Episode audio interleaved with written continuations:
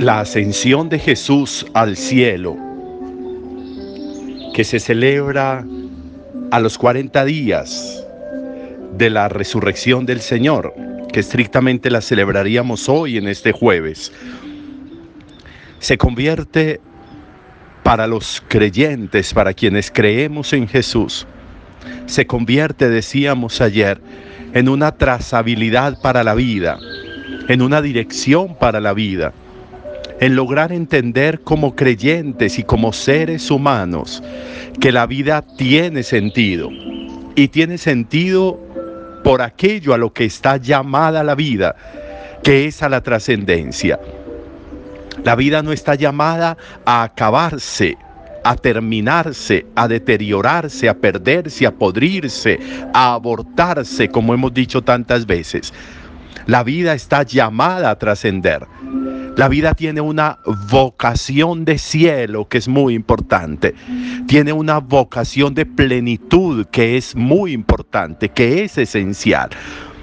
Y seremos excelentes seres humanos y excelentes cristianos cuando logremos descubrirle a la vida la vocación de trascendencia, la vocación de plenitud, la vocación de altura, la vocación de cielo, podemos decir como cristianos. Lograr descubrirlo, lograr entenderlo, lograr darle la trascendencia que debe tener la existencia, la vida, se convierte para nosotros en el signo de maduración más grande y más elevada porque nos ayuda a entender, como decíamos esta semana, nos ayuda a entender lo fundamental, lo esencial y lo que no vale la pena y a lo que no debemos gastarle ni un segundo, ni detenernos un segundo, en lo que debemos fijar la mirada y en lo que no, a lo que debemos prestarle atención esencial y lo que debe pasar por nosotros como un brochazo epidérmico de pintura. Necesitamos vocación de trascendencia, necesitamos vocación de plenitud. Cuando logramos avanzar en eso, cuando logramos descubrir, cuando logramos ver más allá, más allá, se convierte entonces la vida en una búsqueda continua, permanente. La ascensión del Señor está significando para los discípulos una preparación muy importante. Ahora me veréis, pero dentro de poco ya no me vais a ver ya no van a verme, le está diciendo Jesús a los discípulos. Dentro de poco ya no me verán, ahora me ven.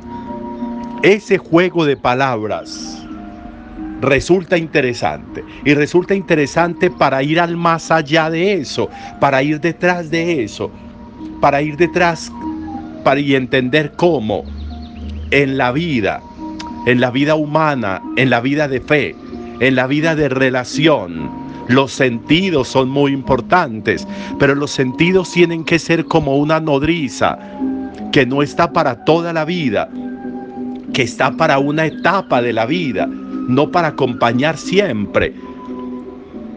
Entender la presencia física de los padres, que están en una etapa de la vida de los hijos, pero no van a estar para siempre porque los hijos necesitan superar la presencia física de sus padres y pasar a la presencia espiritual de ellos. Tantos seres que han estado en la vida nuestra y físicamente ya no están. Y eso no es un castigo, eso no es malo. Esa es la manera de entender cómo necesitamos superar lo físico para trasladarnos a lo espiritual superar lo físico, el requerimiento material para trasladarnos, para superando eso, crecer en la dimensión espiritual. Dentro de poco ya no me van a ver, pero Jesús les está hablando de esa presencia física. Ya no voy a estar con ustedes, pero voy a seguir a través del Espíritu. Y ustedes me van a ver a través del Espíritu. Y ustedes me van a sentir a través de lo espiritual. Y ustedes van a descubrir que es tan real la presencia espiritual como la presencia física. Tan real, tan verídica, tan plena, incluso tan sensorial, tan sensorial. Requerimos ese paso, requerimos esa trascendencia, requerimos superar esa etapa. Miren qué tan interesante cuando se logra escuchar con los oídos espirituales más que con los oídos físicos. Cuando se logra a través del oído llegar hasta esas palabras que sensorialmente no se escuchan, pero que están y que las recibo. Miren qué tan interesante como dice la primera lectura, hablando de Pablo, como dice que en Corinto, al escuchar a Pablo, muchos creían y se convertían. Estaban escuchando unas palabras que brotaban del corazón. No se veía el corazón, pero de allí salían las palabras. Unas palabras que brotaban del convencimiento de la vida de Pablo. Y ese convencimiento no se veía, pero estas personas lo escuchaban, escuchaban ese convencimiento, escuchaban esas palabras, escuchaban ese corazón, escuchaban esa fe y se convertían. La realidad tiene que llevarnos a superar lo sensorial y lo físico para trascender. Necesitamos superar esa etapa de lo sensorial para descubrir la grandeza y la realidad del otro ser. Del otro ser que es tan grande que no tiene que estar físicamente al pie mío. Una mamá es tan grande que no tiene que estar al pie mío. Puede estar lejos, puede estar incluso en el cielo. Y está al pie mío no la necesito físicamente, como no se necesita un padre, un hijo, un esposo, una esposa. Necesariamente no tiene que estar físicamente ahí al pie para producir el efecto de grandeza que puede producir y debe producir. A veces se ve más con los ojos cerrados que con los ojos abiertos.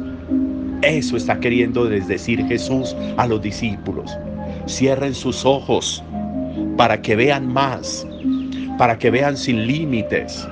Cierren sus ojos para que su mirada se prolongue y se proyecte en la eternidad. Cierren sus ojos para que sean capaces de superar lo que ve el sentido, para descubrir lo que ve la vida, lo que ve el espíritu. Allá es hacia donde tenemos que llegar. Eso es lo que significa la ascensión del Señor. Eso es lo que significa el cielo. Eso es lo que significan esas palabras tan especiales del texto de hoy. Qué bueno que nosotros fuéramos capaces de avanzar en superar lo sensorial para ahondar en lo espiritual. En ahondar en lo físico para trascender en lo intangible, en lo que no puede tocarse, pero que es igual de real si cierro mis ojos, puedo ver a Dios, puedo ver a Jesús. Si contemplo en mi interior y en mi corazón, puedo descubrir grandezas en mi vida y en la vida de los demás seres. A veces, cerrar los ojos puede significar ver muchísimo más.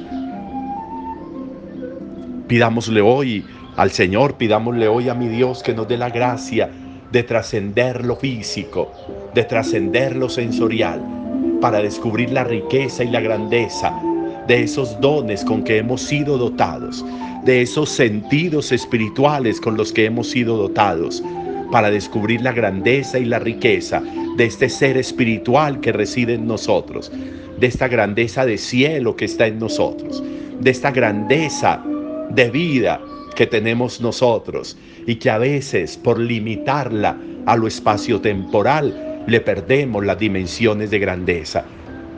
Disfrutemos entonces también hoy esta palabra y pidámosle a mi Dios entonces que nos ayude a que este día nosotros seamos capaces de ver más con los ojos cerrados que con los ojos abiertos, de oír más las palabras que brotan de lo profundo del corazón que las palabras que salen por los labios, que seamos capaces de ver más allá de lo espacio temporal, la grandeza de cielo, la grandeza de vida. Un buen día para todos.